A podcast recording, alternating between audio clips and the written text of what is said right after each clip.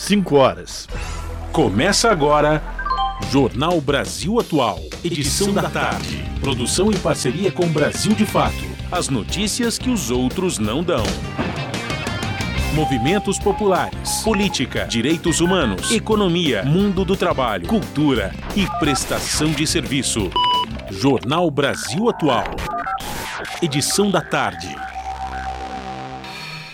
Olá, muito boa tarde. Hoje é quinta-feira, dia 15 de junho. Eu sou Rafael Garcia, junto com a Larissa Borer, apresentando mais uma edição do Jornal Brasil Atual. E estas são as manchetes de hoje. Lula realiza reunião ministerial e afirma que é preciso cumprir o que já foi prometido. Abre aspas. Daqui para frente, a gente vai ser proibido de ter novas ideias. A gente vai ter que cumprir aquilo que a gente já propôs até agora. Fecha aspas, disse o presidente. Deputadas criticam o Partido Liberal por tentar enquadrá-las no Conselho de Ética. Denunciadas pelo presidente da legenda por quebra de decoros parlamentares, as parlamentares se queixam de seletividade ideológica na Câmara. Ministro da Fazenda participa de reunião de líderes do Senado para tratar da votação do novo marco fiscal. O relator sinalizou mudanças no projeto que será analisado pela Comissão de Assuntos Econômicos na próxima semana.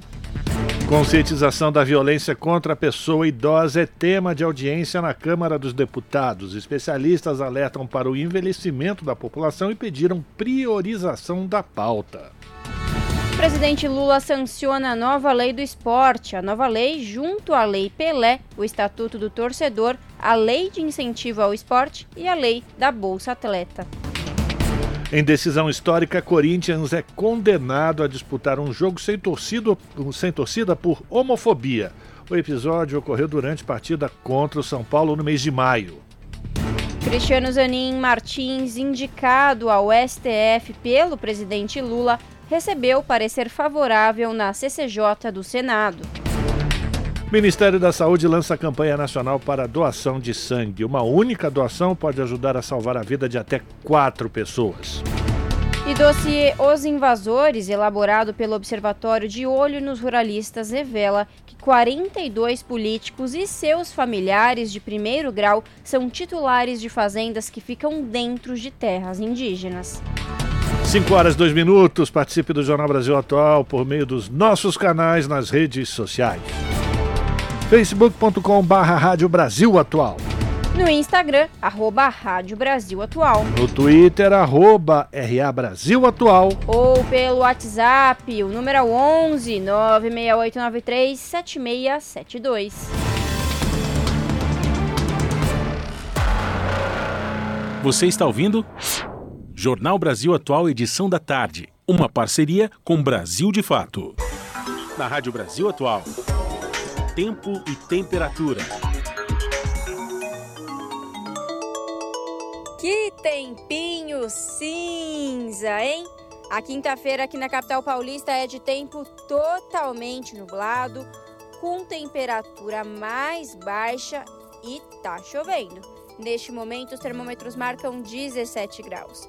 Essa chuva que cai agora com intensidade fraca se estende para o período da noite na região da capital paulista, com intensidade moderada a forte. Na madrugada já não chove, mas o tempo continua bem fechado e a temperatura fica na casa dos 16 graus. Em Santo André, São Bernardo do Campo e São Caetano do Sul, a tarde desta quinta-feira é de tempo totalmente nublado.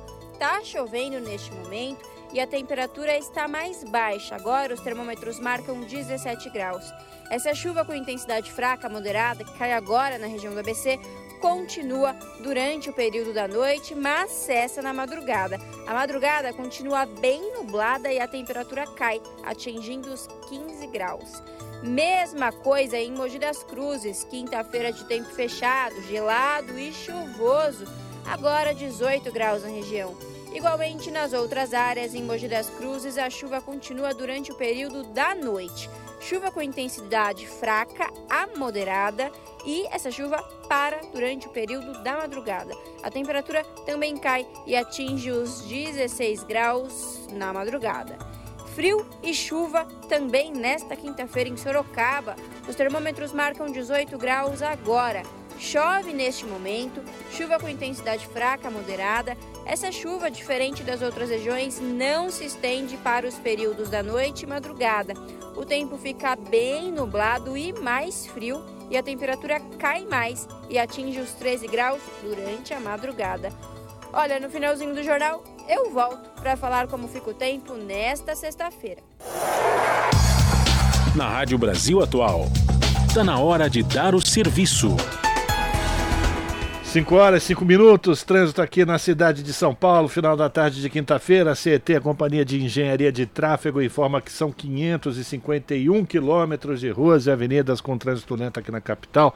A pior região nesse momento é a Zona Oeste, apresentando 178 quilômetros de lentidão. Depois a Zona Sul, com 154, Zona Leste, 85, Zona Norte, 73 e a região central, com 61 quilômetros. Lembrando que até às 8 da noite Carros com placas finais 7 e 8 estão proibidas de circular no centro expandido da cidade de São Paulo. A gente vai saber agora como é que está a situação do transporte público, transporte sobre trilhos, trilhos do metrô e dos trens da CPTM aqui na cidade de São Paulo com Larissa Borer. Boa tarde, Lari. Boa tarde, Rafa. Vamos lá. Segundo o metrô, o site do metrô, metrô.sp.gov.br, olha, tá tudo tranquilinho, viu, gente? Operação normal em todas as linhas. Pode seguir viagem. Mesma coisa segundo o site da CPTM. A situação das linhas é de operação normal, tá tudo certinho. Rafa, conta pra gente como que tá a situação das rodovias na tarde desta quinta-feira cinzenta. Tá tudo certinho também, viu, Lari? Se o motorista vai para a região do ABC, Baixada Santista, utilizando a Anchieta Imigrante, não vai encontrar nenhum ponto de congestionamento. E a concessionária que administra o sistema disse que no sentido contrário é a mesma coisa. Então, se você precisa pegar a estrada agora, é um bom momento. Boa viagem, mas vai com cuidado, hein, minha gente?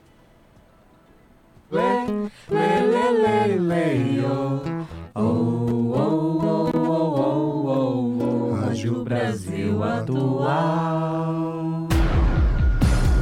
Jornal Brasil Atual. Edição da tarde. 5 horas mais 7 minutos. O presidente Lula abriu nesta quinta-feira uma reunião ampliada com todos os seus ministros e afirmou que é preciso cumprir o que já foi prometido. Abre aspas. Daqui para frente a gente vai ser proibido de ter novas ideias, a gente vai ter que cumprir aquilo que a gente já teve capacidade de propor até agora, fecha aspas, disse Lula. O presidente destacou que o novo programa de aceleração do crescimento será lançado no dia 2 de julho. Presidente também explicou que o nome do programa será o mesmo, pois já está consolidado na sociedade e com quem atua na área da construção civil. Ele citou ainda que também estão pendentes os lançamentos dos programas Luz para Todos e Água para Todos. Novamente, Lula pediu uni unidade aos ministros na articulação e nos anúncios de políticas públicas. Segundo ele, a Casa Civil é o local que recebe e viabiliza as propostas que podem ser lançadas pelo governo. Esta é a terceira reunião ministerial do governo e, segundo Lula, a próxima ocorrerá apenas no fim de 2023. E o presidente Lula sancionou a nova lei do esporte. Essa nova lei juntou a Lei Pelé, o Estatuto do Torcedor, a Lei do Incentivo ao Esporte e a Lei da Bolsa Atleta. São mais de 200 artigos que foram ajustados. Quem traz os detalhes é Wagner Gomes. O presidente da República, Luiz Inácio Lula da Silva, sancionou a nova Lei do Esporte. A assinatura foi feita com a presença da ministra dos Esportes, Ana Moser, e da senadora Leila Barros, autora do projeto de lei. A nova lei juntou a Lei Pelé, o Estatuto do Torcedor, a Lei de Incentivo ao Esporte e a Lei da Bolsa Atleta. São mais de 200 artigos que foram ajustados. Só ficou de fora a lei que envolve o repasse das loterias. Um dos pontos a ser destacado na lei é a determinação da isonomia dos valores pagos a atletas e para-atletas, homens e mulheres, nas premiações das competições que participarem. Agora vai ter que ser igual. Um para-atleta teve grande destaque no Global Games. Estamos falando de Gabriel Bandeira, que tem o apelido de Bill. Ele é considerado um dos maiores nadadores paralímpicos do Brasil, devido à sua potência e também à versatilidade. No Global Games, Gabriel conquistou 12 medalhas de ouro e duas de prata. Quebrou 11 recordes, dentre eles Mundial, das Américas e do Campeonato. O nadador paralímpico disputará em julho o Campeonato Mundial na busca de alcançar índice para os Jogos Parapan-Americanos de Paris em 2024. A seleção feminina de vôlei fez o seu primeiro jogo da segunda semana da Liga das Nações. O Brasil venceu a Coreia do Sul por 3 a 0. O primeiro set foi o mais difícil e fechou com um placar muito alto, 31 a 29. Os outros dois foram mais fáceis, 25 a 16 e 25 a 16. Os destaques da partida ficaram com as brasileiras Júlia Bergman e Kissi, marcando também o retorno à seleção da Central Thaísa. O Brasil volta à quadra hoje, às nove da noite. O jogo é contra a Sérvia. Da Rádio Nacional do Rio de Janeiro, Wagner Gomes. 5 horas mais 10 minutos. No último dia da Conferência Internacional do Trabalho, que acontece em Gênebra, na Suíça, o ministro do Trabalho e Emprego, Luiz Marinho, enfatizou a retomada da democracia no Brasil e disse que o governo aposta no diálogo social para avançar na regulação de atividades profissionais. Uma proposta a partir de consenso entre trabalhadores e empresários teria mais chance de aprovação, observou o ministro em conversa com jornalistas na sede da OIT, a Organização Internacional do Trabalho. Luiz Marinho disse que o executivo tem insistido nas conversas com lideranças empresariais. Para ele, melhorar o ambiente de trabalho e combater o chamado trabalho forçado é uma missão da sociedade e não apenas do governo. Para o ministro, a combinação de políticas públicas e redução de juros poderá proporcionar crescimento econômico maior que o previsto. Ele voltou a criticar o presidente do Banco Central, Roberto, Roberto Campos Neto, que, pela manutenção da taxa básica Selic em nível alto, 13,75 ao ano, afirmando parecer, de acordo com ele, mais capricho do que rigor técnico. São 5 horas e 12 minutos e a Ucrânia convida o Brasil para a Cúpula da Paz. Interesse de Kiev na participação do Brasil em cúpula pode ser a, reapro a reaproximação após a tensão entre Zelensky e Lula. Quem traz detalhes é Sergei Monin.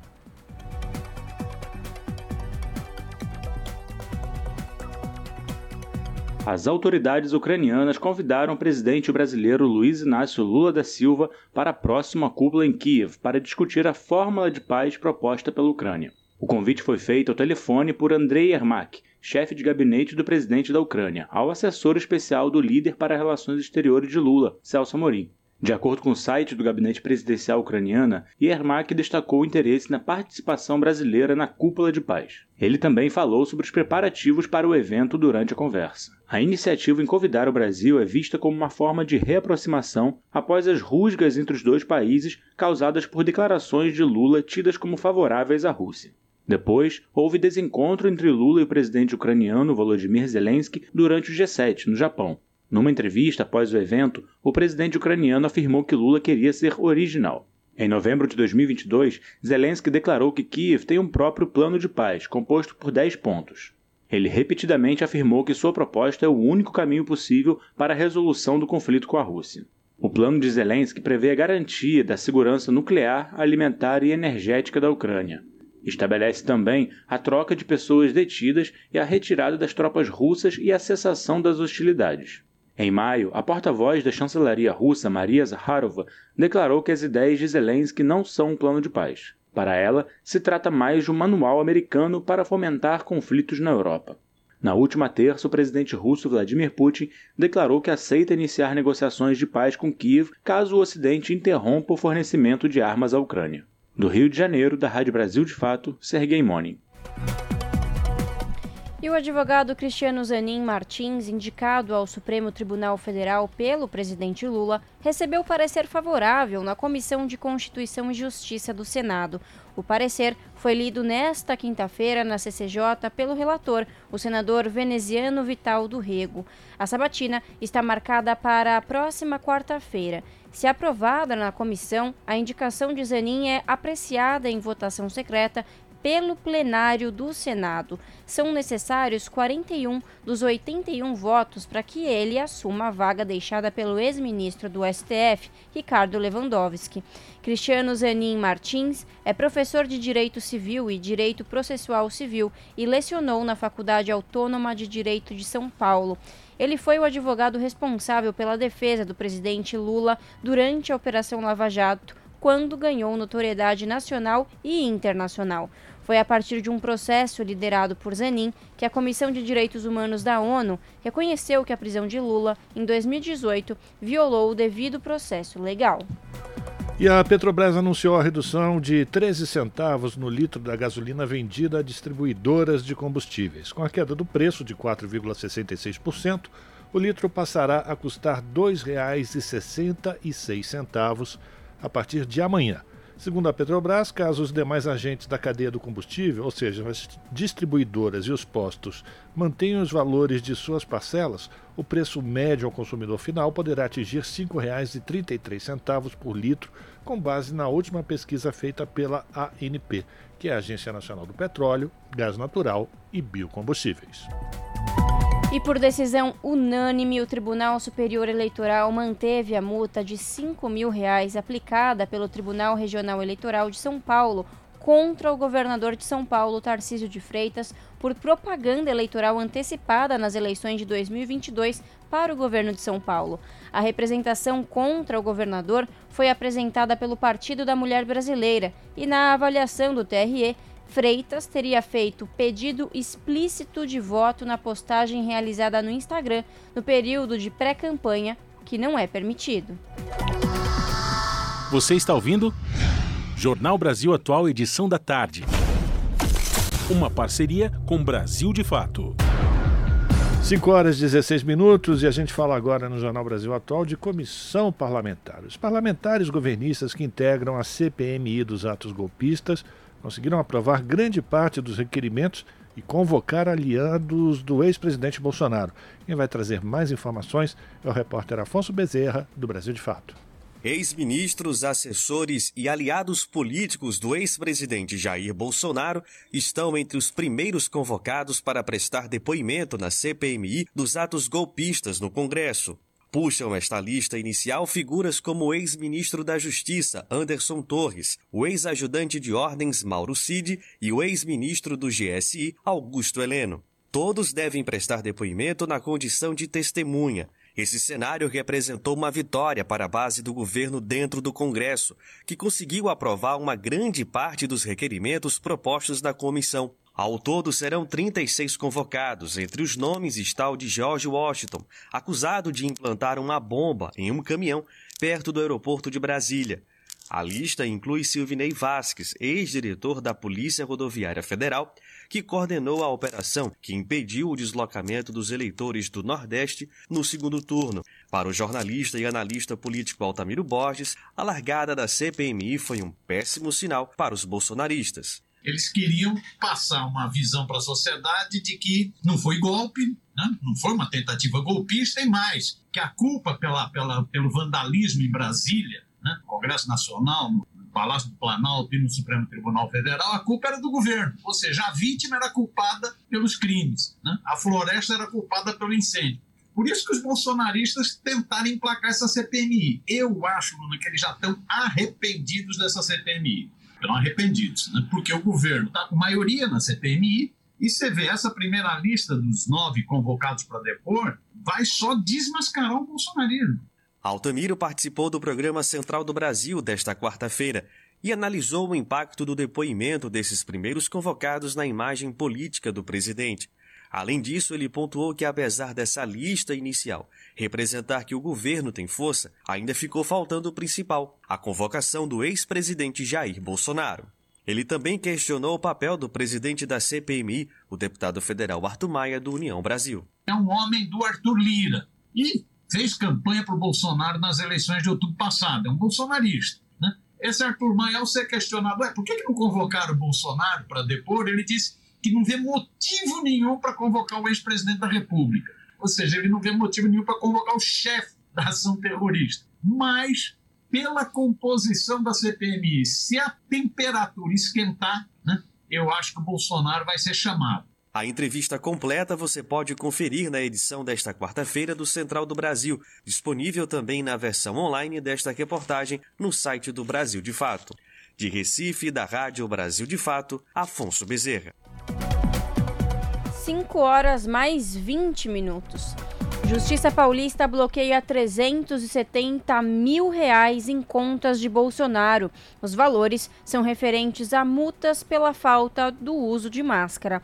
Os detalhes com a repórter Daniela Longuinho. Em nova decisão, a Justiça de São Paulo determinou o bloqueio de mais 370 mil reais em contas do ex-presidente Jair Bolsonaro pelo não pagamento de multas por não usar máscara durante a pandemia da Covid-19. A medida é do juiz André Rodrigues Menck, da Vara de Execuções Fiscais Estaduais de São Paulo. Bolsonaro foi multado pelo governo de São Paulo por não ter utilizado máscara de proteção facial em visitas às cidades paulistas durante a pandemia em 2021. Na época, o governo do estado obrigava o uso do equipamento e o descumprimento da regra era sujeito ao pagamento de multa. Nesta quarta-feira, a CNN, o ex-presidente mostrou a imagem de seu extrato bancário, que indicava o bloqueio de R$ 317.047,52 de sua conta no Banco do Brasil. Em evento na sede do Partido Liberal, nesta quarta, em Brasília, Bolsonaro comentou a medida judicial. A notícia da imprensa ontem bloqueando minhas contas, né? Fique tranquilo aí que por enquanto eu tenho fundo, daqui a pouco não vou ter mais, daí. Vou ver se o Valdemar me paga por fora aqui, ter meu salário, meu salário retido aí. Não mais esperar por causa disso, porque sabemos quem está do lado certo e quem quer o futuro do seu país. Esta é a segunda decisão da Justiça dessa quarta-feira, determinando o bloqueio de valores em contas de Bolsonaro. Mais cedo, a juíza Ana Maria Brugim, da Vara de Execuções Fiscais, já havia determinado o bloqueio de 87 mil reais em contas do ex-presidente por ele não ter usado máscara quando esteve no estado paulista. Durante a pandemia, o governo de São Paulo chegou a aplicar pelo menos sete multas ao ex-presidente por descumprir a norma sanitária no estado.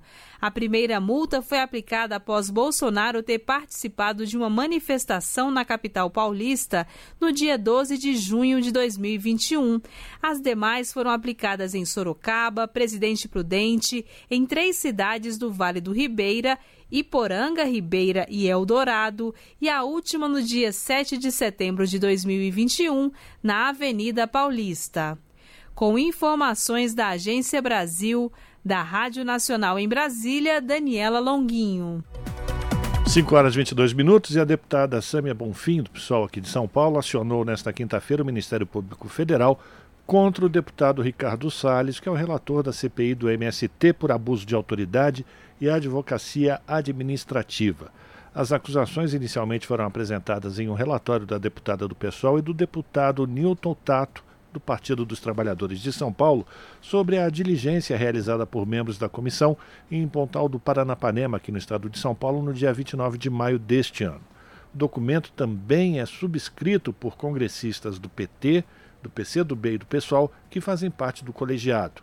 O crime de autoridade, abuso de autoridade, consiste em invadir ou adentrar clandestinamente ou astuciosamente ou a revelia da vontade do ocupante de imóvel alheio ou suas dependências, ou nele permanecer nas mesmas condições, sem determinação judicial ou fora das condições estabelecidas em lei. A pena é de prisão de 1 a 4 anos, além de multa. Já a advocacia administrativa é tipificada como ato de patrocinar direta ou indiretamente interesse privado perante a administração pública, valendo-se da qualidade de funcionário. A pena é equivalente à detenção de um a três meses ou multa. O Senado volta a analisar casos de quebra de decoro. Nesta quarta-feira, seis pedidos foram aceitos pelo Conselho de Ética. A reportagem é de Osama El Gauri. O Conselho de Ética do Senado voltou a analisar, depois de cinco anos, questões de quebra de decoro, ou seja, de quebra do comportamento decente, ético e honrado que se espera dos senadores. 13 pedidos de abertura de processos disciplinares tiveram andamento nesta quarta-feira. Do total, seis deles foram aceitos pelo Conselho. Dois são contra o senador Jorge Cajuru, do PSB de Goiás. Ele é acusado de tirar conclusões falsas sobre supostos casos de corrupção envolvendo parlamentares e de divulgar uma gravação telefônica com o ex-presidente Bolsonaro. Um terceiro pedido foi aceito contra o senador Cid Gomes, do PDT do Ceará. Ele acusou em 2019 o atual presidente da Câmara dos Deputados, Arthur Lira, de achacador e chantagista. Outro processo foi contra o senador Chico Rodrigues, do PSB de Roraima, que foi flagrado numa operação da Polícia Federal com dinheiro na cueca. Já Stevenson Valentim, do Podemos do Rio Grande do Norte, foi acusado de ofender a honra da então deputada federal Joyce Hasselman no caso de violência sofrido por ela em 2021. E Randolph Rodrigues, que era da rede do Amapá e que agora está sem partido, é acusado de quebra de decoro parlamentar por proferir ofensas contra o então presidente Jair Bolsonaro. Um pedido de abertura de processo disciplinar contra o senador Flávio Bolsonaro foi adiado para a próxima sessão do Conselho de Ética do Senado, que ainda não tem data definida. O motivo do adiamento foi a inclusão de novas informações no processo. Nesse caso, ele é acusado de ter ligação com as milícias do Rio de Janeiro. Já um outro pedido envolvendo Flávio Bolsonaro foi arquivado junto com mais cinco contra outros senadores. Com informações da Agência Brasil, da Rádio Nacional em Brasília, Osama El Gauri. Você está ouvindo? Jornal Brasil Atual, edição da tarde. Uma parceria com Brasil de Fato. 5 horas e 26 minutos. Já na Câmara dos Deputados, deputadas criticam o Partido Liberal por tentar enquadrá-las no Conselho de Ética. Denunciadas por Valdemar Costa Neto por quebra de decoro, parlamentares se queixam de seletividade ideológica na Câmara. Quem traz os detalhes é o Douglas Matos.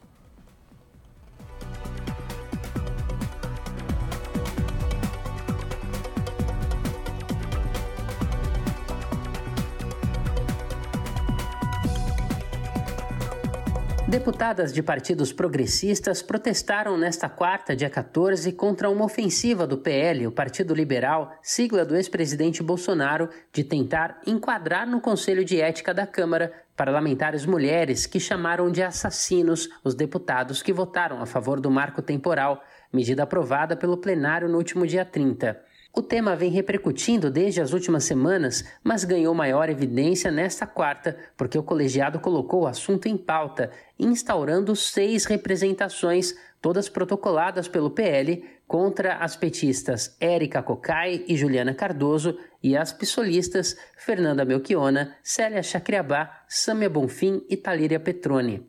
A iniciativa do PL foi formalizada em 30 de maio. O presidente da sigla, Valdemar Costa Neto, enviou uma representação ao presidente da casa, Arthur Lira, do PP, por quebra de decoro e pediu a responsabilização das deputadas. A discussão que gerou o ofício ocorreu no dia 24 de maio, durante votação do projeto do marco temporal, e envolveu as parlamentares, o deputado Zé Trovão, do PL, e outros oposicionistas. A líder do PCdoB, Jandira Fegali, saiu em defesa das colegas. Se houve uma violência neste dia, foi pautar este tema, que foi uma violência contra os povos indígenas, o seu direito, e é uma pauta absolutamente inconstitucional, ilegal, ilegítima, que fere de morte, sim, os povos indígenas e as mulheres indígenas. Então, essa é uma ordem de questão que levou a muita indignação no plenário e que levou a intervenções de todos os lados muito duras mas que foram intervenções de opinião,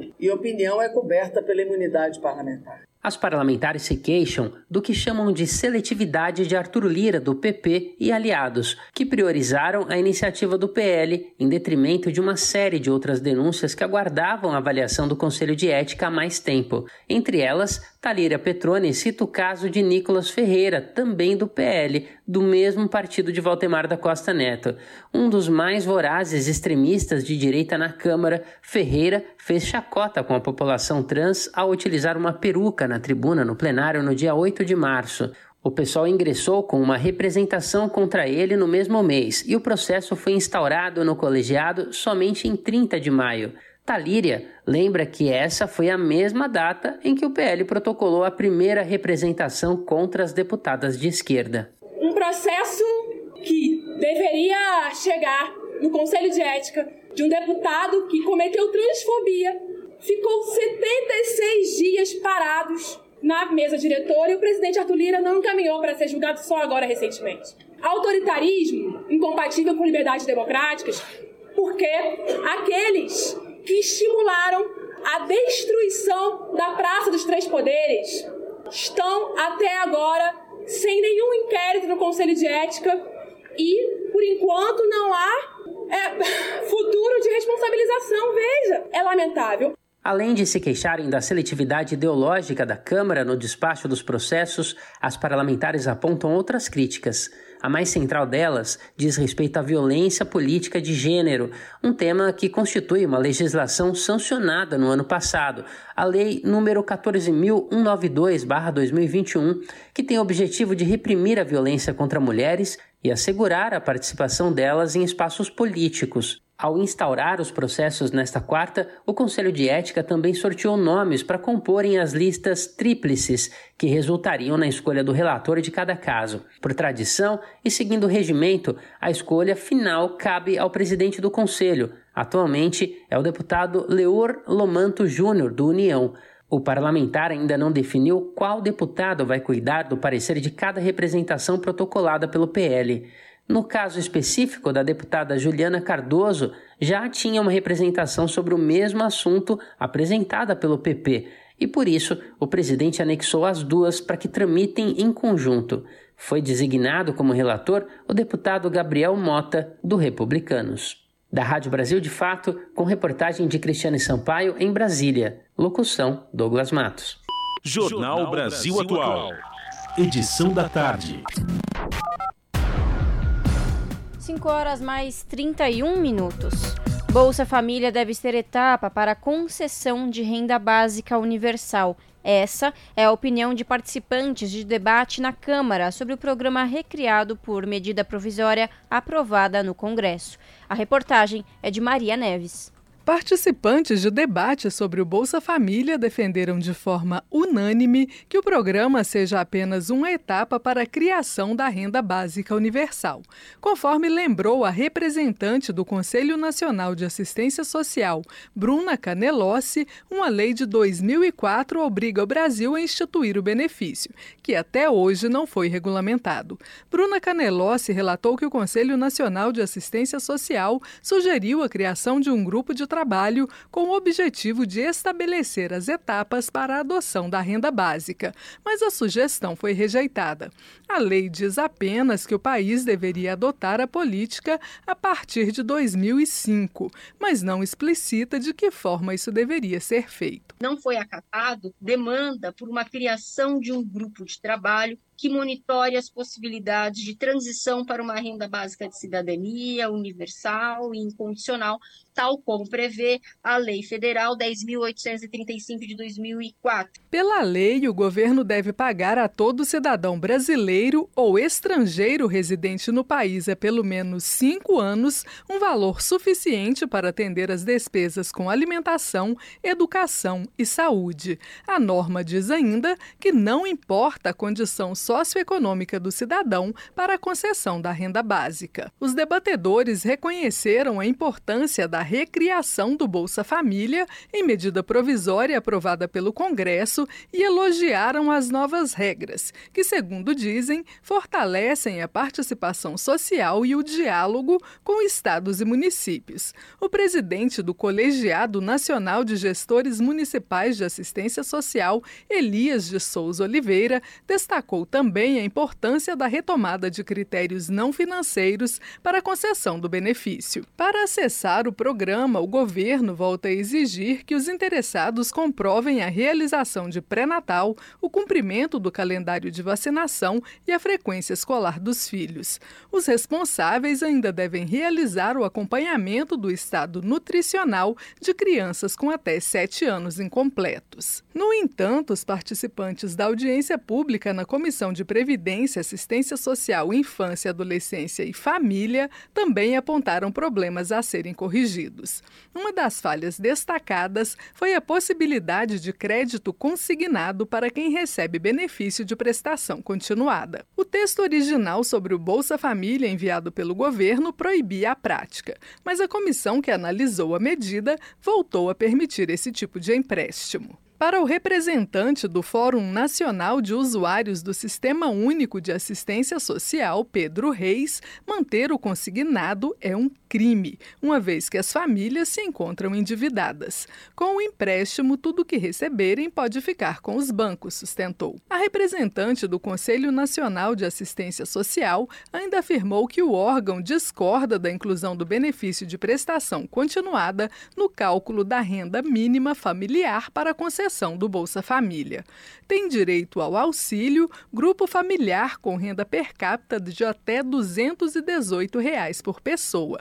Bruna Canelossi lembrou que o BPC é um direito constitucional de pessoas idosas e com deficiência, fundamental à sobrevivência não só dessas pessoas, mas muitas vezes também de toda a família. Sabemos que a grande maioria das famílias que, que possuem pessoas que acessam o BPC acabam sobrevivendo desta única renda, pois estão impossibilitadas de acessarem outra oportunidade de renda pelo fato de serem cuidadoras exclusivas de alguém com deficiência ou idosa. Essas famílias, sem dúvida, são potenciais e legítimas demandatárias do programa Bolsa Família. Não se pode entender que uma medida provisória retire um direito constitucional. A audiência pública foi sugerida pela deputada Benedita da Silva, do PT do Rio de Janeiro, que não pôde participar do debate. A parlamentar comunicou à comissão que teve um problema de saúde pouco antes do início dos trabalhos. Da Rádio Câmara de Brasília, Maria Neves. São 5 horas e 36 minutos e o relator do projeto do arcabouço fiscal no Senado, o senador Omar Aziz, confirmou nesta quinta-feira que vai retirar dos limites de gastos do novo marco fiscal as despesas com o Fundeb, o Fundo Nacional de Manutenção e de Valorização dos Profissionais da Educação. Também será excluída do relatório a nova forma de cálculo para o pagamento do Fundo Constitucional do Distrito Federal, que foi incluída pela Câmara dos Deputados. Outra alteração que pode sofrer mudanças no Senado é em relação ao cálculo do IPCA, o Índice de Preços ao Consumidor Amplo, que serve de base para definir as despesas do ano seguinte. O relatório será submetido à Comissão de Assuntos Econômicos. Se as mudanças propostas forem aprovadas, o texto deve voltar para nova análise na Câmara. O parlamentar disse que conversou com o presidente da Câmara, o deputado Arthur Lira, e que ele sinalizou que poderia votar as alterações na mesma semana. A decisão foi informada após reunião de senadores com os ministros da Fazenda, Fernando Haddad, das Relações Institucionais, Alexandre Padilha, e do Planejamento, Simone Tebet. E Brasil melhora a perspectiva de nota de crédito. De acordo com a agência de classificação de risco Standard Poor's, a perspectiva de nova de crédito do Brasil mudou de estável para positiva. Os detalhes com a repórter Alessandra Esteves. A agência de classificação de risco Standard Poor's elevou de estável para positiva a perspectiva para a nota de crédito do Brasil. A perspectiva positiva significa que a agência pode elevar a nota do país nos próximos dois anos. Atualmente, a Standard Poor's concede nota BB- para o Brasil três níveis abaixo do grau de investimento, garantia de que o país não corre risco de dar calote na dívida pública. Em nota, a agência informou que a melhora da perspectiva reflete uma possibilidade maior de que o país cresça mais com a estabilidade nas políticas monetária e fiscal e que, apesar de déficits ainda elevados, o crescimento contínuo do produto interno bruto e o novo arcabouço fiscal proposto pelo governo possam fazer a dívida pública subir menos que o inicialmente esperado. O ministro da Fazenda, Fernando Haddad, comemorou o resultado e reforçou as iniciativas que o governo está fazendo para o Brasil voltar a crescer. Um passo importante, depois de quatro anos, né, ter uma sinalização dessas mas eu gostaria de compartilhar é, com o Congresso e com o Judiciário é, as iniciativas que estão sendo tomadas na direção correta de arrumar as contas do Brasil e permitir que a gente possa avançar como a geração de emprego, desenvolvimento. Então, isso não é possível a partir só do executivo. O Brasil precisa voltar a crescer. Não tem outra alternativa. Não há solução para esse país do tamanho que ele tem sem crescimento. Com informações da Agência Brasil, Alessandra Esteves para a Rádio Nacional. Já o plenário da Câmara aprovou o projeto do governo que autoriza o uso de saldo de previdência complementar como garantia em empréstimos bancários. Saiba os detalhes com o repórter Antônio Vital. A Câmara dos Deputados aprovou o projeto do governo que permite o uso dos saldos de previdência complementar como garantia para empréstimos bancários. O mesmo vai valer para quem tem seguro pessoal, fundo de aposentadoria programada individual e para quem investe em títulos de capitalização. O governo, ao justificar o projeto, argumentou que o objetivo é evitar que as pessoas endividadas saquem o saldo da Previdência Complementar, ou seja, a aplicação que vai garantir suas aposentadorias, em vez de buscar empréstimo em uma instituição financeira. De acordo com a proposta, o prazo de quitação da dívida contraída não poderá ser maior que o prazo previsto para começar a receber a aposentadoria, e quem optar por essa modalidade de empréstimo não poderá resgatar os valores dados como garantia enquanto a dívida não for paga. O projeto provocou polêmica no plenário e dividiu a base do governo. Partidos como o PDT e o PSOL se manifestaram contra a proposta. O deputado André Figueiredo, do PDT do Ceará, disse que permitir o uso de saldo de aplicações como previdência complementar como garantia de empréstimos vai aumentar o endividamento das famílias e beneficiar os bancos. O PDT acabou de aprovar por unanimidade votar contra o PL 2250 por entender que o brasileiro já está extremamente endividado, que os bancos já têm grandes instrumentos que garantem as operações financeiras e agora colocar até mesmo aposentadoria de plano de previdência privada é mais uma perversidade. Nós não podemos coadunar com esse projeto. O relator do projeto, o deputado Carlos Veras, do PT de Pernambuco, rebateu o argumento, dizendo que o aumento das possibilidades de garantia para os bancos vai ajudar a baixar a taxa de juros e evitar o saque do saldo da Previdência Complementar por quem está precisando de dinheiro. Essa é uma matéria que possibilita a um setor que tem a previdência privada, que às vezes não tem, inclusive, o imóvel, que não tem como dar garantia o empréstimo, e às vezes se sente com dificuldade financeira e teria que retirar a sua previdência, o recurso da sua aposentadoria. E com essa garantia possibilita ele fazer o empréstimo e manter, é ao contrário, deputado, garante a ele manter inclusive a sua garantia da sua aposentadoria que ele não vai precisar sacar. A proposta prevê que as operações serão regulamentadas pelo Conselho Nacional de Seguros Privados e pelo Conselho Monetário Nacional. O projeto que permite o uso do saldo de previdência complementar como garantia para empréstimos bancários seguiu para análise do Senado. Da Rádio Câmara de Brasília, Antônio Vital. O Senado aprova projeto que vai reduzir a perda do fundo de participação dos municípios para cidades afetadas pelo censo de 2022. A proposta, no entanto, garante repasses maiores para aquelas que tiveram aumento da população quem traz os detalhes é a repórter Érica Christian.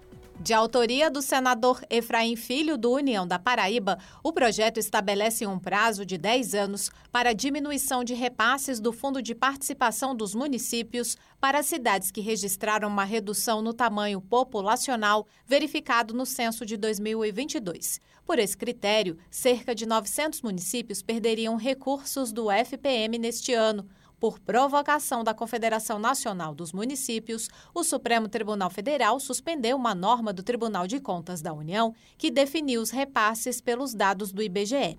Efraim explicou que o projeto também prevê a aplicação dos critérios do censo apenas em 2025 e, a partir de então, os municípios perderiam 10% ao ano até o novo levantamento. Ele argumentou que o censo de 2022 ficou comprometido pela pandemia. Mas é exatamente essa aferição com base num censo que se reconhece até pelo período de pandemia, depois da eleição, não teve condição de visitar todas as casas. Então isso atrapalhou muito nos resultados. O que a gente espera é que um novo censo, esse sim feito sob condições de normalidade, poderá ferir muito maior. O que é que acontece na, na vida real? Quando você bate os números, por exemplo, levanta levantamentos feitos por agentes comunitários de saúde, você vê essa distorção. O relator, senador Rogério Marinho, do PL do Rio Grande do Norte, ressaltou, no entanto, que os 315 municípios que registraram aumento populacional terão direito ao repasse corrigido para mais. O primeiro projeto ele é nulo do ponto de vista fiscal, é neutro. O recurso que está contido no Fundo de Participação dos Municípios, ele não é alterado, o bolo é igual. O projeto prevê que quem perdeu habitantes,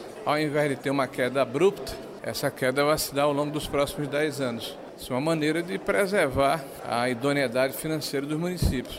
E aqueles que tiveram o seu aumento populacional terão de uma só vez. Já aprovado pela Câmara dos Deputados, o projeto segue para a sanção presidencial. Da Rádio Senado, Érica Christian.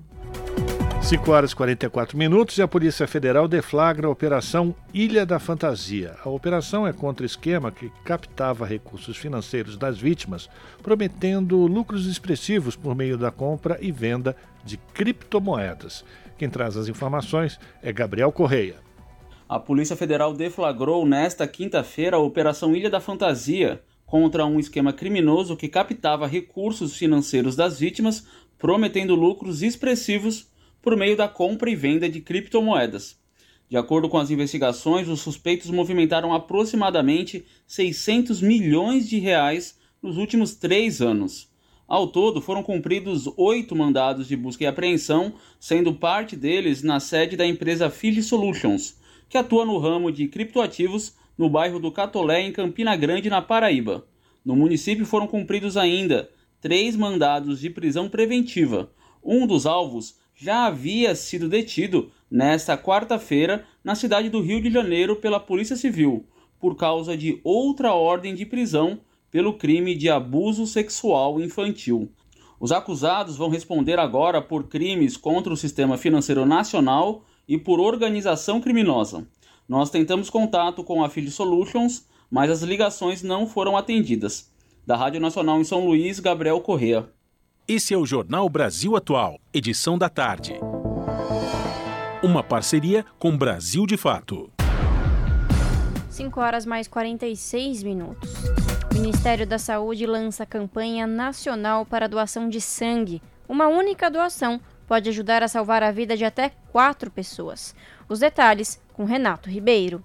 Quando você doa sangue, ajuda a salvar muitas vidas. Doe sangue regularmente. Essa é a mensagem da campanha nacional lançada pelo Ministério da Saúde neste 14 de junho, Dia Mundial do Doador de Sangue. Uma única doação pode ajudar a salvar até quatro pessoas. Esse gesto de solidariedade garante o estoque essencial para atendimentos de urgência, cirurgias e tratamentos de doenças graves. É o caso do porteiro Antônio Oliveira, que doa sangue regularmente ao menos três vezes por ano desde 2015. 2015. Ele conta que doar sangue o incentivou a correr e a cuidar da saúde, já que uma vez tentou doar e não pôde porque os níveis de gordura estavam altos. Por que incentivar as pessoas? Porque só um não é suficiente e muita gente está precisando. Eu posso estar ajudando uma pessoa que está precisando sobreviver e é tão pouco o gesto e salva tantas vidas. Então, por que eu não perder um pouquinho do meu tempo para ir doar? Nesta época do ano, costuma ocorrer uma baixa nos estoques de sangue, com a chegada do inverno, das férias escolares e das festas juninas.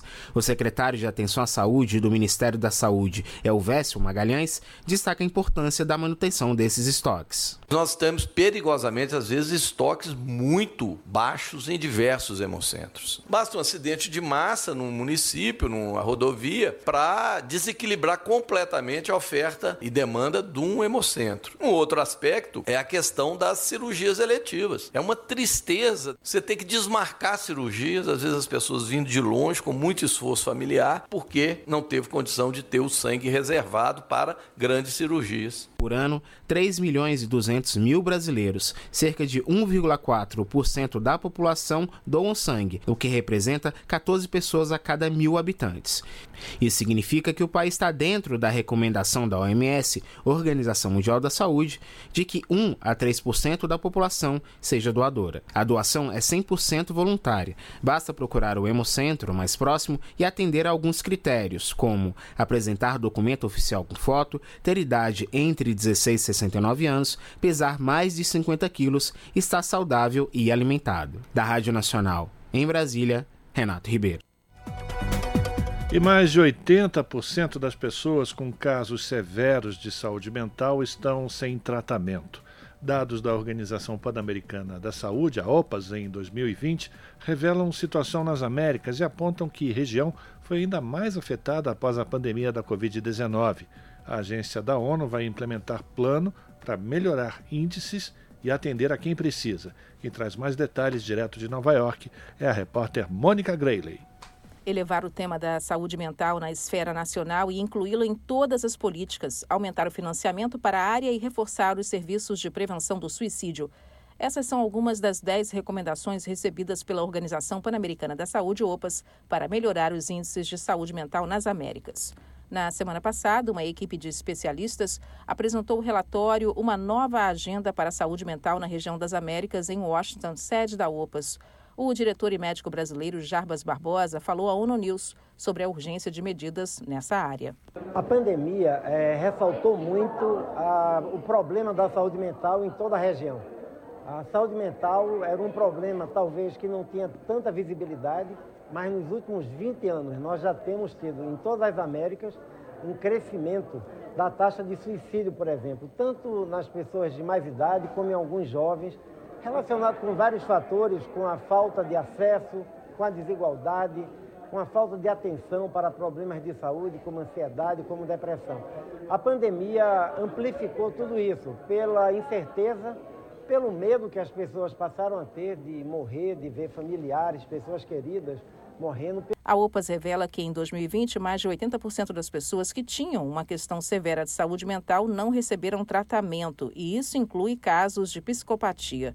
Uma das propostas da agência agora é assegurar os direitos humanos das pessoas que vivem com problemas de saúde mental, além de promover e proteger a saúde mental ao longo da vida. Jarbas Barbosa ressalta a importância de uma parceria com os líderes e decisores políticos nas Américas para corrigir essa falha e levar ajuda a todos, incluindo os jovens.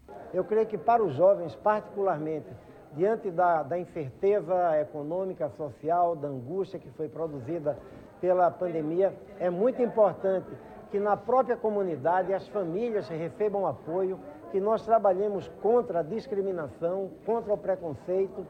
Vamos olhar também o problema do uso e abuso de drogas, é, porque tudo isso tem criado um ambiente desfavorável para o tema da saúde mental. Barbosa falou também da falta de oportunidades econômicas e da pobreza extrema como fatores que agravam a saúde mental. Da ONU News em Nova York, Mônica Grayley. Brasil de Fato 20 anos. Apoie e lute.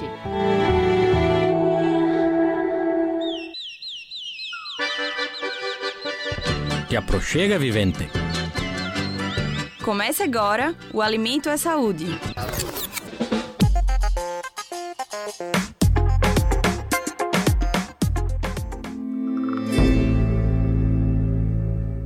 Imagine andar em uma feira da reforma agrária. Entre cheiros e cores, é possível conhecer um pouco da diversidade de culturas e nutrientes de cada pedacinho do Brasil. Olha o piqui! Ó, o melhor piqui tá aqui, hein? É o piqui de Goiás, hein?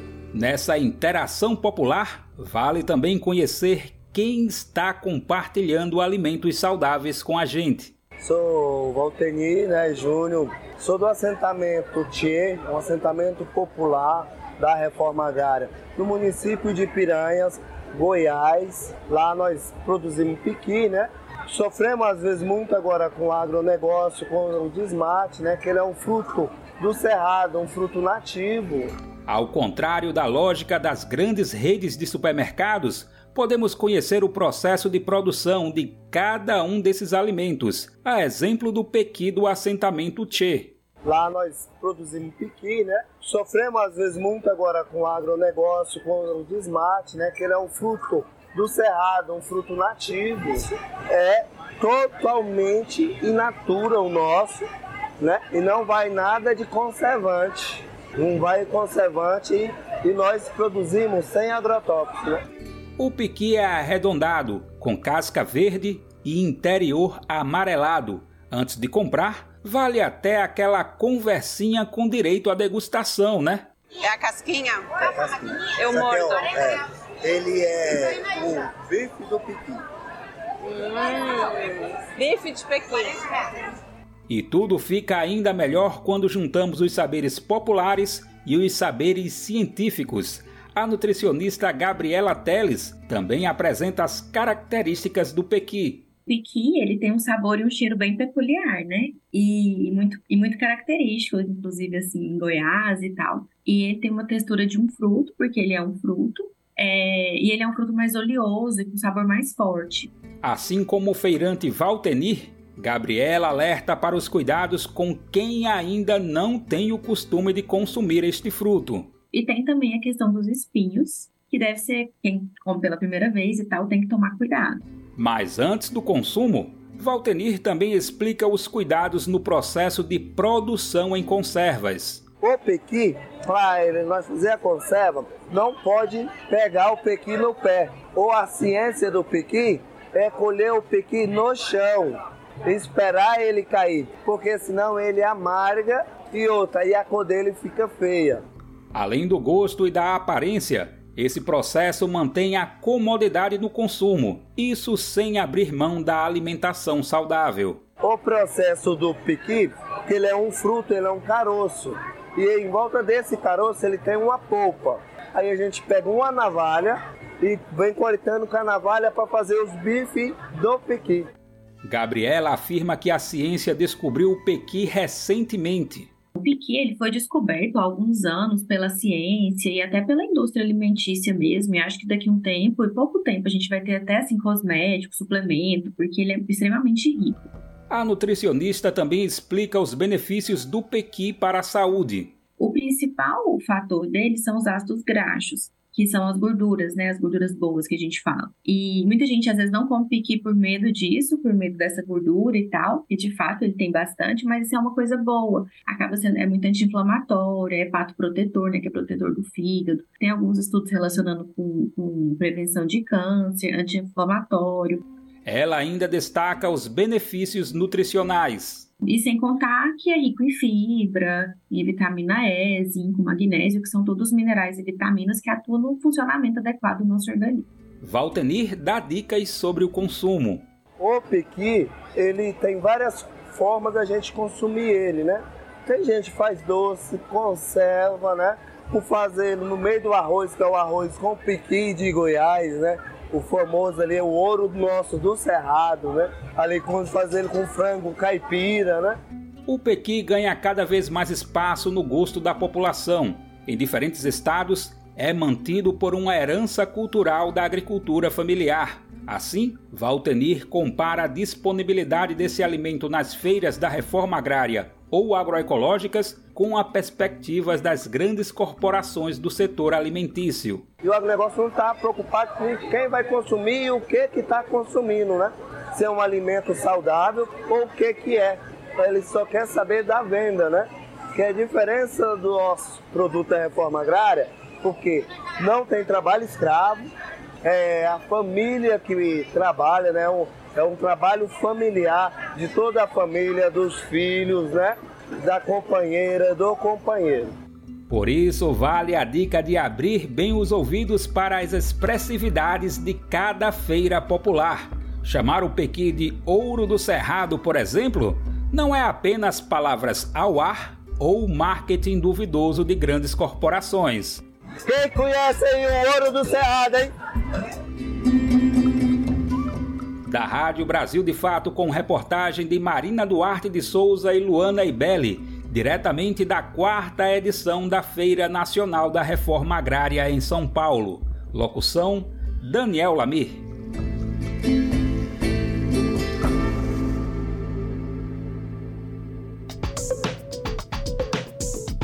Rede Brasil Atual, Rádio Brasil Atual, TVT e Brasil de Fato em defesa do consumidor. Em iniciativa conjunta com o Instituto de Defesa do Consumidor, apresentam IDEC Responde, com Igor Marchetti, especialista em direito do consumidor.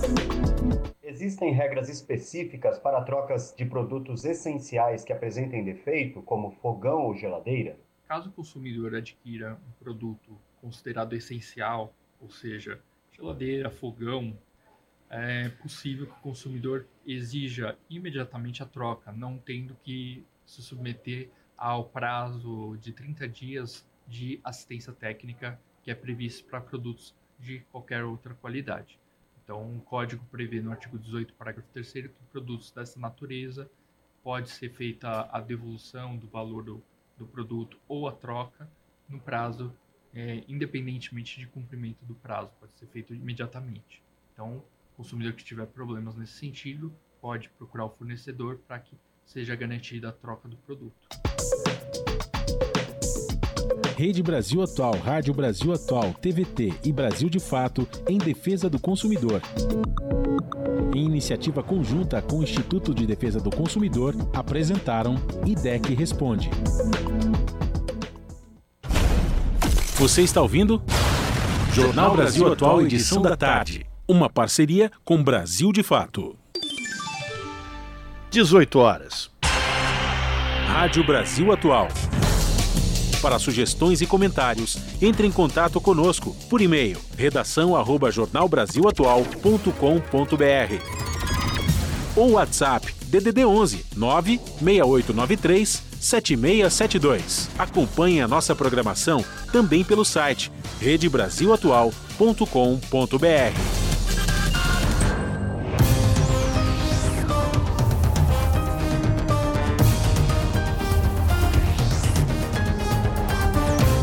São 18 horas, vamos fazer o nosso contato com a redação da TVT, mas hoje a gente não vai falar com a Ana Flávia Quitério. Hoje a gente conversa com a Caroline Campos, que será a apresentadora do seu jornal, que você sabe, começa às 7 da noite pelo canal 44.1 digital, sinal aberto para toda a região metropolitana de São Paulo. Olá, Caroline, boa noite, bem-vinda ao Jornal Brasil Atual. Diga aí quais são os destaques de hoje. Olá, Rafa e Larissa, uma excelente noite a vocês e a todos os ouvintes do Jornal da Rádio Brasil Atual. Eu sou Caroline Campos e apresento o seu jornal hoje e amanhã. Vamos aos destaques desta edição. Em reunião ministerial, o presidente Lula declarou que a partir de agora o governo tem que entregar o que prometeu após passar os primeiros seis meses reconstruindo parte do que foi destruído nos últimos sete anos. Lula acrescentou que a partir do segundo semestre começa a nova fase do governo federal. Dados da ONU mostram como o sexismo ainda é um grande vilão da sociedade. De acordo com o levantamento da organização, 90% da população mundial tem algum preconceito contra as mulheres. Representantes da Frente São Paulo pela Vida realizaram hoje um protesto contra a revisão do plano diretor estratégico da cidade. A repórter Daiane Ponte acompanhou a concentração dos manifestantes em frente à Câmara Municipal. A Petrobras anunciou hoje mais uma redução do preço da gasolina para as distribuidoras. A medida vale a partir de amanhã. O litro da gasolina passa de R$ 2,78 para R$ 2,66. É o menor preço para as distribuidoras desde junho de 2021. A reparação racial no Brasil passa pela necessidade de reformar a atual política de combate às drogas.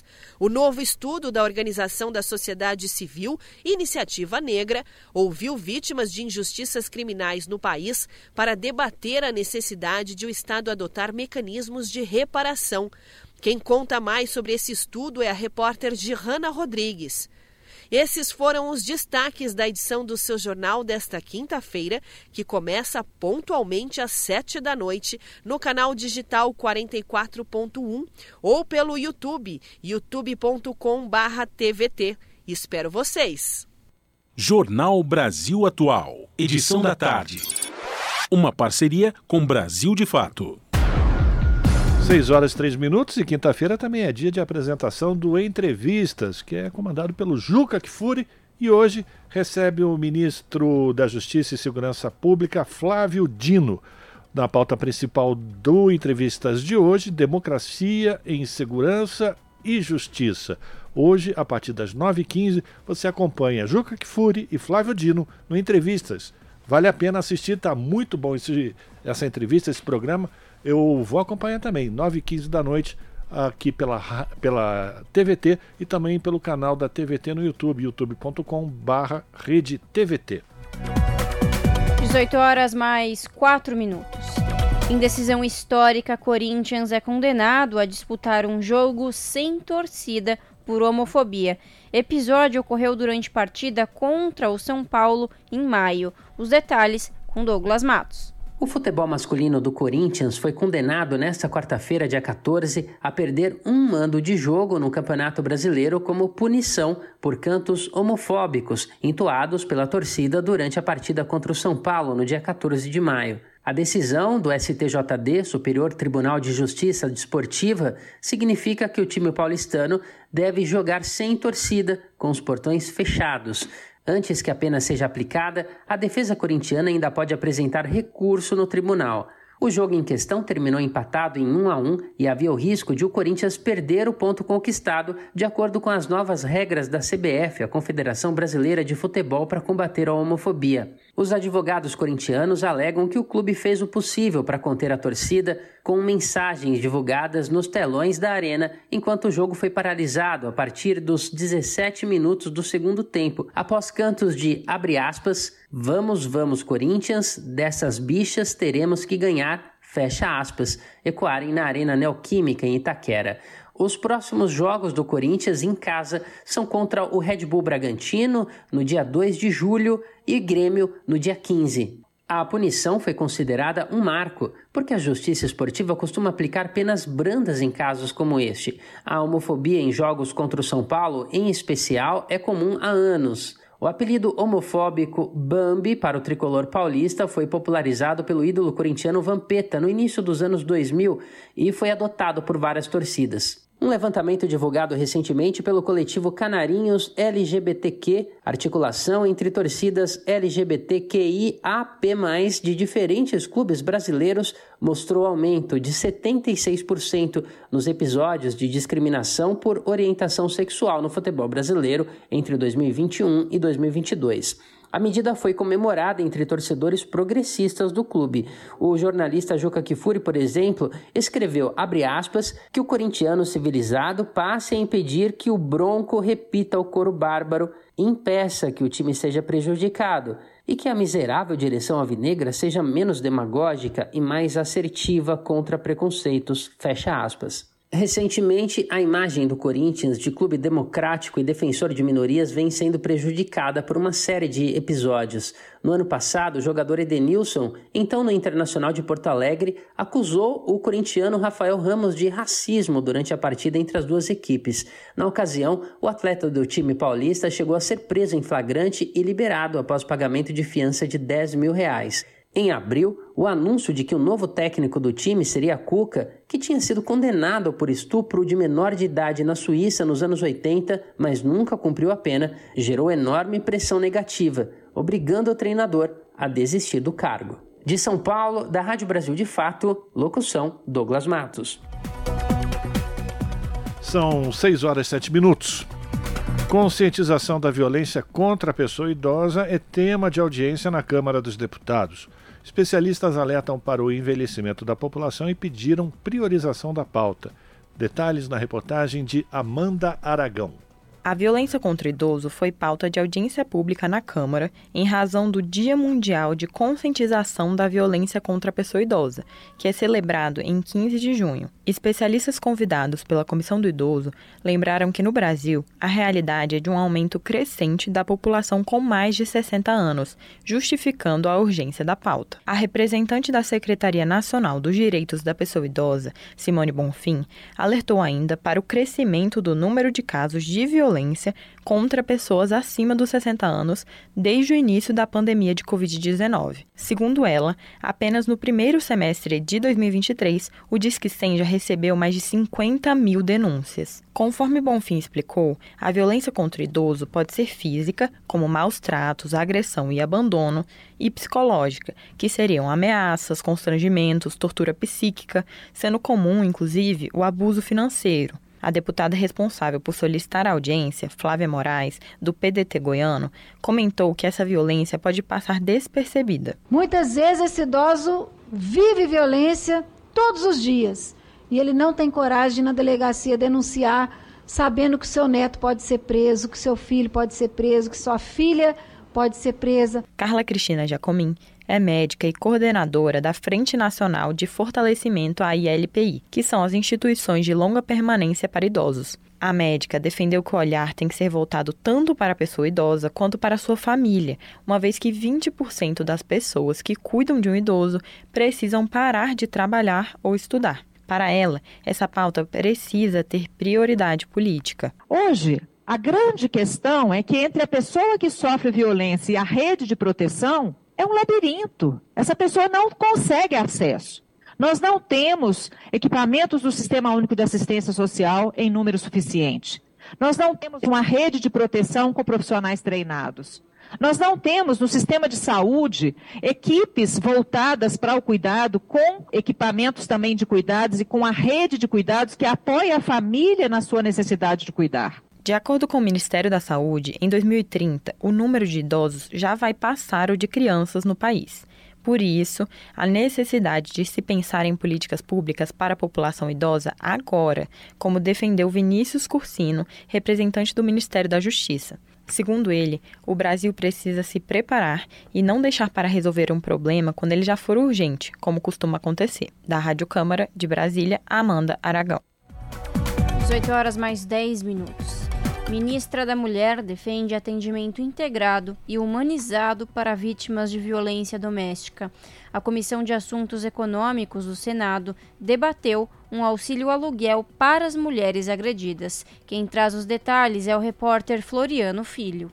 O percentual de mulheres agredidas fisicamente pelo parceiro em algum momento de suas vidas variou entre 10 e 52% em 10 países pesquisados pela Organização Mundial da Saúde. No Brasil, estima-se que cinco mulheres são espancadas a cada dois minutos. Em mais de 80% dos casos reportados, o responsável é o marido, namorado ou ex-parceiro, que também se aproveitam da dependência financeira da vítima. Uma pesquisa do Instituto Data Senado identificou que a principal violência contra as mulheres é física, depois vem a psicológica, moral, patrimonial e sexual. As agressões provocam consequências como faltas ou baixa produtividade no trabalho e a perda do domicílio ou até da própria vida. Ainda assim, uma pesquisa realizada em 2014 revelou que, para a grande maioria dos brasileiros, a questão deve ser discutida apenas pelos familiares. A Comissão de Assuntos Econômicos realizou uma audiência pública sobre um projeto de lei que altera a Lei Maria da Penha. A mudança prevê que o juiz possa determinar um auxílio aluguel às vítimas que precisarem abandonar as suas casas por conta da violência. A ministra da Mulher, Cida Gonçalves, participou da audiência e defendeu o projeto Casa da Mulher Brasileira, com serviços integrados para as vítimas. Passa a ser um conceito de atendimento integrado e humanizado. Todos os profissionais estão no mesmo espaço. Ela chega lá, ela passa já pela delegacia, pelo apoio psicológico, a delegada dá a medida protetiva, a juíza já defere e ela já vai para casa, vai trabalhar, vai cuidar da vida dela. A senadora Margarete Buzetti, do PSD de Mato Grosso, presidiu a reunião e defendeu maior articulação entre os diferentes níveis da federação para que o atendimento às vítimas de violência se torne mais efetivo em todas as partes do país. São todas as instituições juntas e a competência federal, estadual, que vai chegar lá no município. Então, o Brasil tem os desafios que a gente não imagina. O projeto de lei prevê que o valor do auxílio aluguel será definido pelo juiz com base na situação vivenciada pela vítima e poderá ser pago por até seis meses. Da Rádio Senado, Floriano Filho. Você está ouvindo? Jornal Brasil Atual, edição da tarde. Uma parceria com Brasil de Fato. 18 horas 13 minutos. Presidente do Ibama defende atuação dura contra desmatamento e deputados questionam prejuízo a pequenos produtores. Quem vai trazer os detalhes é a repórter Emanuele Brasil, direto de Brasília.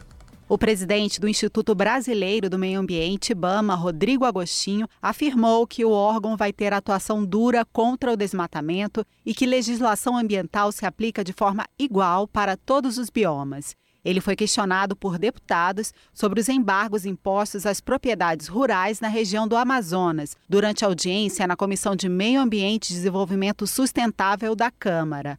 O embargo bloqueia, por exemplo, o acesso ao crédito rural e inviabiliza a venda de produtos da área embargada. Diante dos deputados, Agostinho reforçou a posição do IBAMA. A legislação se aplica igual para todos os biomas. A lei dos crimes ambientais ela não faz diferença entre biomas. Se existe uma multa, se existe um embargo, é porque alguém desmatou sem autorização. Ele disse ainda que sem a regularização ambiental da propriedade, o que envolve o reflorestamento da área desmatada, não é possível suspender o embargo. O deputado Coronel Crisóstomo, do PL de Rondônia, que solicitou a audiência, agradeceu aos esclarecimentos do presidente do Ibama, mas alertou para o caso de pequenos produtores embargados. Muitos pequenos produtores ficam numa situação mais complicada. Por quê? É natural. O grande busca soluções mais rápidas e tem mais recurso para isso. O pequeno vive para a sua sobrevivência. Na mesma linha, falou o deputado Gerlen Diniz, do PP do Acre. Os grandes responsáveis pelos desmatamentos do nosso país são os grandes proprietários. E há milhares de pequenos proprietários com suas áreas embargadas. São famílias que estão sofrendo, porque veem seus nomes publicados na imprensa, nos diários, como pessoas criminosas que não são criminosas. Muitos são pessoas que desmatam para sua subsistência. Diante desses argumentos, Rodrigo Agostinho disse que o Ibama atualmente prioriza o embargo de grandes fazendas. Ainda assim, ele reconheceu que a solução para pequenas propriedades embargadas é um desafio para o órgão. Nesse ponto, ele defendeu o diálogo entre estados para um consenso sobre a regularização ambiental. Da Rádio Câmara de Brasília, Emanuele Brasil. 18 horas mais 15 minutos. No Brasil, 42 políticos e seus familiares de primeiro grau são titulares de fazendas que ficam dentro de terras indígenas, o que constitui uma irregularidade do ponto de vista legal e ameaça os direitos constitucionais de povos originários que ali vivem. É o que denuncia a segunda parte do dossiê Os Invasores, elaborado pelo Observatório de Olho nos Ruralistas. Com 17 casos, Mato Grosso do Sul lidera a lista. Em seguida, aparecem Mato Grosso e Maranhão com 7 cada. Entre os nomes que aparecem em destaque com a divulgação do relatório estão o senador Jaime Bagatoli, do PL de Roraima, e o deputado federal Dilceu Esperáfico, do PP de, do Paraná. Bagatoli integra atualmente a Comissão de Meio Ambiente, a Comissão de Agricultura e Reforma Agrária e a Comissão Parlamentar de Inquérito das Organizações Não Governamentais, as ONGs. Esperáfico é membro da Comissão de Agricultura, Pecuária, Abastecimento e Desenvolvimento Rural na Câmara dos Deputados e publicou um vídeo em sua conta no Instagram comemorando a aprovação do projeto de lei 490 de 2007 na Câmara, que contou com seu voto favorável. 6 horas e 17 minutos e defensores dos direitos humanos sofreram mais de mil episódios de violência sob o governo Bolsonaro. Pesquisa investigou 1.171 casos registrados. Boa parte dos episódios foi na Amazônia Legal. Os detalhes com Rodrigo Durão. Defensoras e defensores de direitos humanos foram vítimas de 1.171 casos de violência no Brasil nos quatro anos de governo de Jair Bolsonaro. Esses dados foram divulgados nesta quarta, dia 14, pelas organizações Terra de Direitos e Justiça Global. O estudo foi realizado entre 2019 e 2022 e é chamado de Na Linha de Frente Violência contra Defensores e Defensoras de Direitos Humanos no Brasil. O documento aponta que as maiores motivações das violências foram a luta territorial e ambiental. A Amazônia Legal foi a região do país com maior número de assassinatos e também de ameaças. Em entrevista ao Brasil de Fato, a diretora adjunta da Justiça Global, Daniele Duarte, classificou o país como hostil para quem defende os direitos humanos. O Brasil ele é um país altamente hostil para quem defende direitos humanos. No caso da Amazônia, ela destacou que a região tem um grupo grande de defensores, mas também a cobiça de empresas e organizações criminosas. Um espaço rico em biodiversidade e também uma alta impunidade nos casos de violência nesse território. Então, no período da pesquisa, que foi o período do ex-governo, do ex-presidente, Bolsonaro, a gente viu um aumento do interesse né, dessas organizações e de empresas de atuação nesse território, como é, mineração, desmatamento, enfim, e até de organizações criminosas, Defensores e defensoras de povos indígenas foram alvos de grande parte dos casos. Foram 346, incluindo 50 assassinatos e 172 ameaças nos últimos quatro anos. Ou seja, quando o governo então chefiado por Bolsonaro adotou uma política anti-indígena. A postura na época viabilizou o aumento da invasão e exploração de territórios tradicionais pelo garimpo, o desmatamento e o agronegócio. Entre os casos emblemáticos citados pelo relatório estão os assassinatos do indigenista Bruno Pereira e do jornalista britânico Dom Phillips, em junho de 2022. O crime teria sido motivado pelo trabalho de Bruno ao denunciar pesca ilegal em território indígena. O levantamento de vídeos, episódios violentos em oito categorias: ameaça, agressão física, assassinato, criminalização, deslegitimação, importunação sexual e suicídio.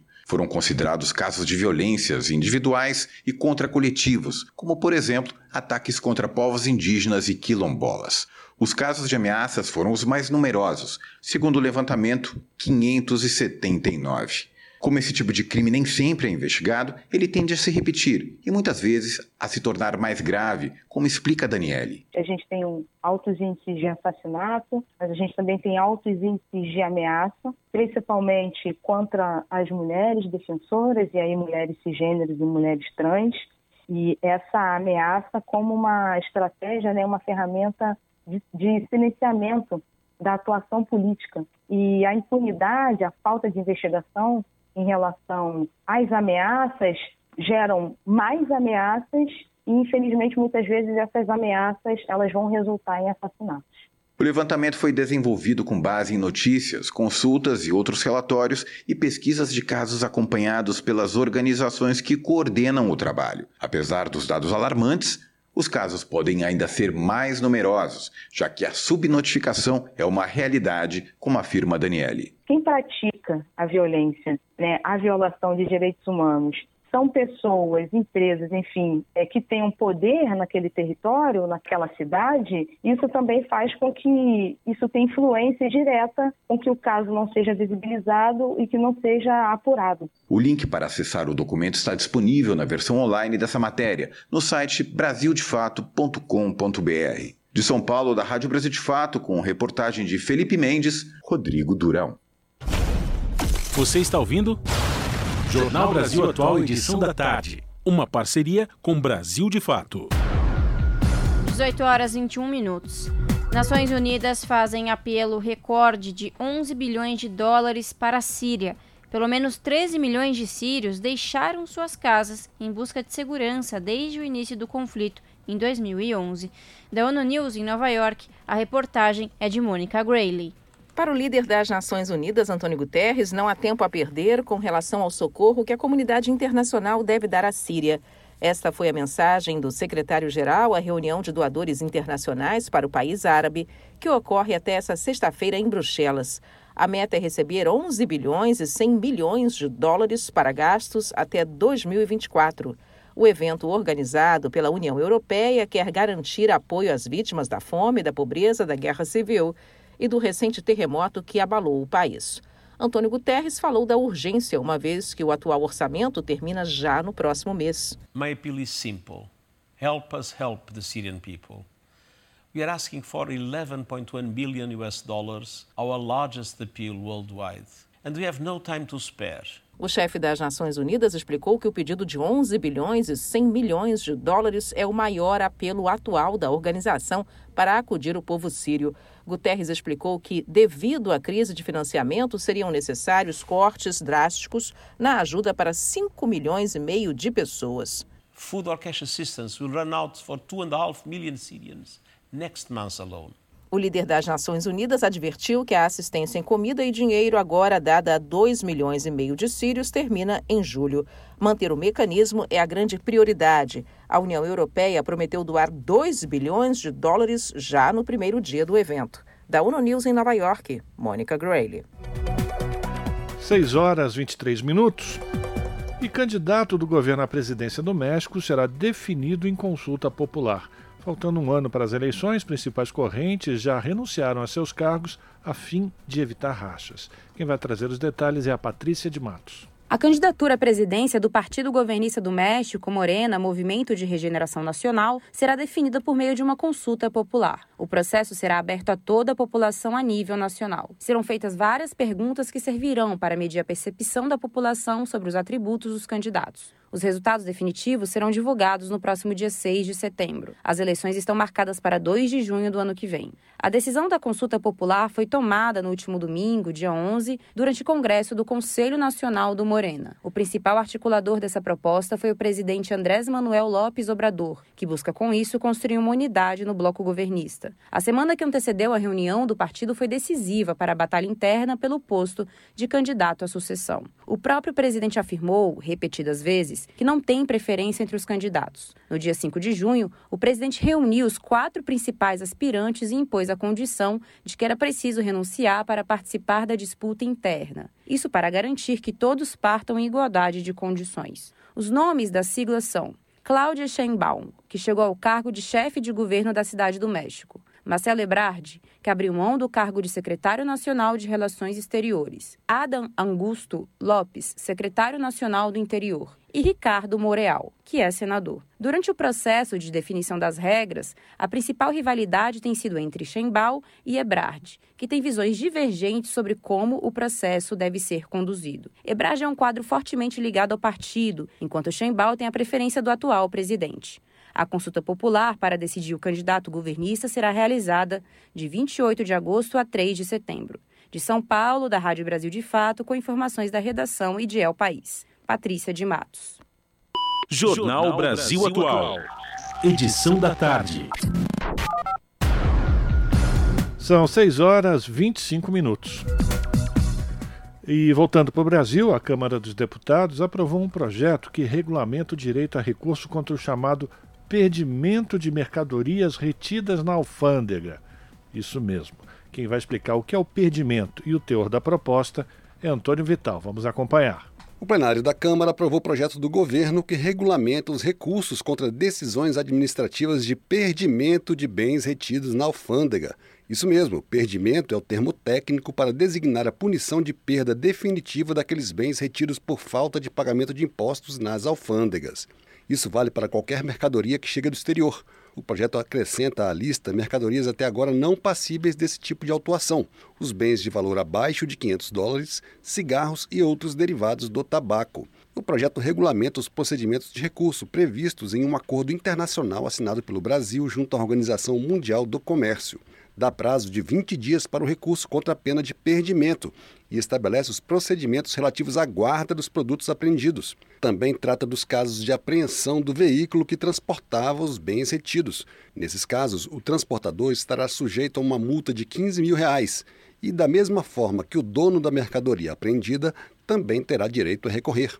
O relator, deputado Fernando Mineiro, do PT do Rio Grande do Norte, destacou a importância da proposta. Dá garantias ao consumidor brasileiro, equaliza os direitos do consumidor brasileiro com os direitos dos acordos internacionais da Organização eh, Mundial do Comércio. O Brasil é signatário dos acordos, mas precisava de um projeto que entrasse em detalhes para garantir ainda o recurso à segunda instância. O projeto que regulamenta os recursos contra decisões administrativas de perdimento de bens retidos na alfândega foi aprovado de maneira simbólica, sem votos contrários, e seguiu para análise do Senado.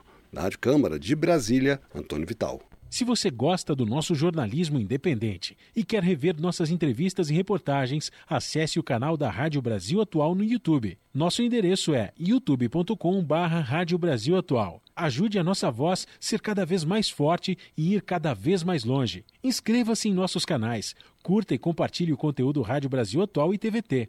Rádio Brasil Atual e TVT. Compromisso com a notícia, compromisso com a democracia, compromisso com você na Rádio Brasil Atual. Tempo e temperatura. Começa a mudar devagarzinho nesta sexta-feira.